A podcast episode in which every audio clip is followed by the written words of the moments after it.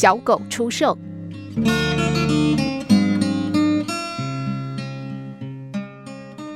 一家宠物店老板在门上钉了个牌子，上面写着“小狗出售”。这个招牌对小朋友有相当的吸引力。过了不久，一个小男孩出现在店门前，问说：“你们这些小狗要卖多少钱呢？”宠物店老板回答：“三十到五十元不等。”小男孩把手伸到口袋里，掏出了一些硬币。我只有二十元，我可以看看它们吗？宠物店老板笑一笑，并吹了口哨，叫狗过来。从狗屋中跑出一只名叫女士的狗。走廊上五只小狗也跟着跑来，其中一只小狗明显远远地落在后面。小男孩立刻注意到那只落后跛脚的小狗，他问宠物店老板：“这只小狗怎么了？”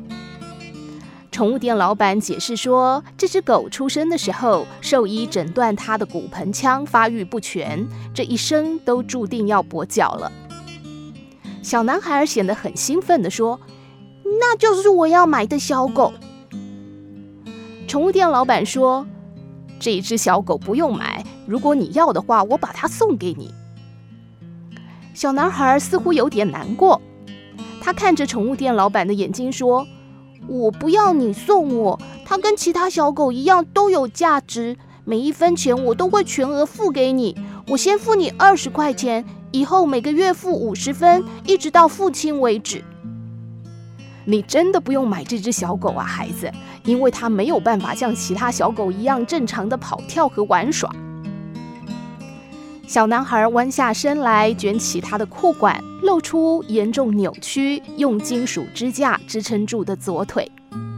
他看着宠物店老板说：“我自己也没有办法正常的跑跳，所以我知道这只小狗需要有人了解，还有关爱它。”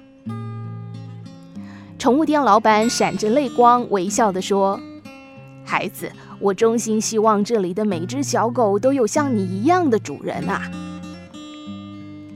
人的一生当中，你是谁并不代表什么，应该在乎的是是否有人欣赏你、接受你，而且无条件的爱你。